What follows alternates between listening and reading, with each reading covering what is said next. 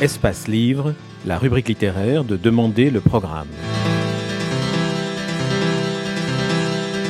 Espace Livre, les rencontres d'Edmond Morel.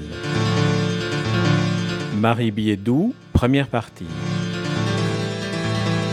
P- Pour moi, qui, qui ai une lecture masculine de, de votre roman, euh, moi j'ai vu un huis clos entre euh, un homme et une femme, Noé et Estelle, un huis clos intime. On, on- est à l'intérieur d'un couple qui est un couple éphémère qui vient de se former. Le roman se déroule sur à peu près euh, euh, une journée et demie, enfin une journée et une nuit.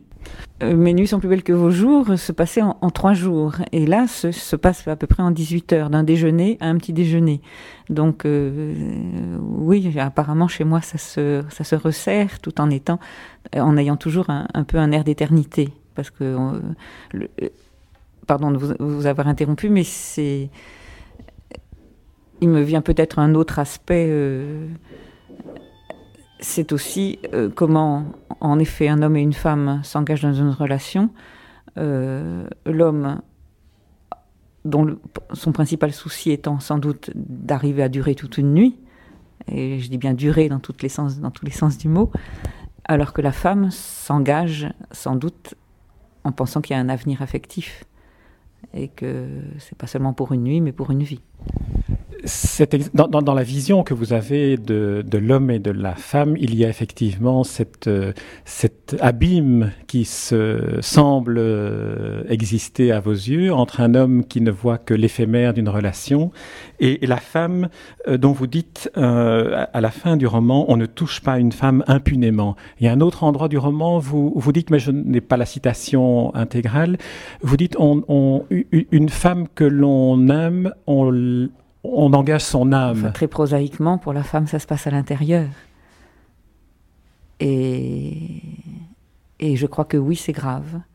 Bien, quoi que ce soit que nous disent maintenant les magazines ou les euh, qui se mettent à titrer euh, uniquement euh, sur des choses d'égalité, de performance, de, de rejoindre l'homme dans, dans- Non, définitivement non. Ce sera jamais comme ça depuis que le monde est monde. Et euh, ça sert à rien de faire illusion, je crois. Je crois qu'à chaque fois, la femme donne énormément, donne quelque chose qui d'ailleurs n'est pas égalité, n'est pas égal, puisque quand on la quitte, euh, c'est sans doute cette souffrance-là qui arrive, une souffrance qui ne se nomme pas, une souffrance, je dirais, animale, euh, qui, est euh, incompréhensible de l'extérieur. Bon, tu souffres, tu souffres, mais qu'est-ce qui souffre?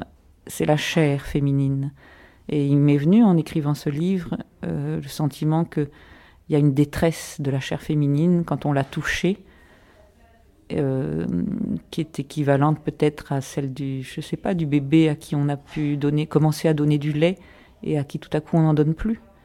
Cette espèce d'innocence euh, bafouée qui a donné quelque chose et qui ne comprend pas que ça ne vienne plus, par exemple. Donc la tête de la femme, quand on la quitte, comprend, comprend que ça ne va plus, comprend qu'on ne l'aime plus, tout ça peut comprendre, la tête peut comprendre. Je te quitte, euh, mais la chair, elle, qui est si lente à se donner, elle est également lente à se reprendre et lente à comprendre. Donc elle est comme un animal à qui on fait quelque chose et qui, qui reste dans une immense interrogation. Et le temps que cette chair se, comment dit-on, se sèvre, se je sais pas comment prendre, le sevrage, oui, oui, se, se- se reprenne, se, se, se- se reconstitue, euh, je crois qu'il y a là quelque chose de tout à fait à part. Euh, et c'est, c'est un peu ce dont j'ai essayé de traiter. Vous évoquez ce qu'est cette euh, douleur et cette souffrance du corps de la femme abandonnée. Et je vais lire la phrase que j'ai retrouvée. Vos mères vous ont peut-être dit qu'il fallait se coiffer avant de sortir, être propre pour aller chasser, mais elles n'ont pas dit que l'amour du sexe masculin est un amour qui tourne avec le vent, un amour qui passe comme passe la saison du rut.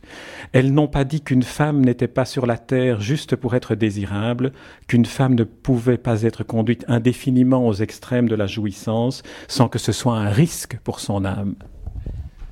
Oui, c'est c'est euh, la tentative d'essayer de parler de cet aspect-là qui, qui est, euh, je dis bien une tentative parce que au fond, euh, il me semble que dans tous les romans depuis toujours, on, parle, souvent ce sont les hommes qui parlent de la jouissance féminine et, et comment ils la ressentent, comment, comment ils la, objectivement la, vivent.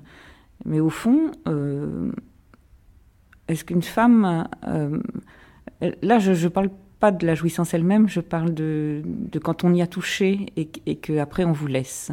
Voilà, ce crime-là, au fond. je crois que c'est un crime, ça fait partie des crimes impunis qui se passent euh, dans l'obscurité du couple, c'est-à-dire en privé, euh, qu'on ne peut pas dénoncer à la police, mais qui, peuvent être tout à fait assassins.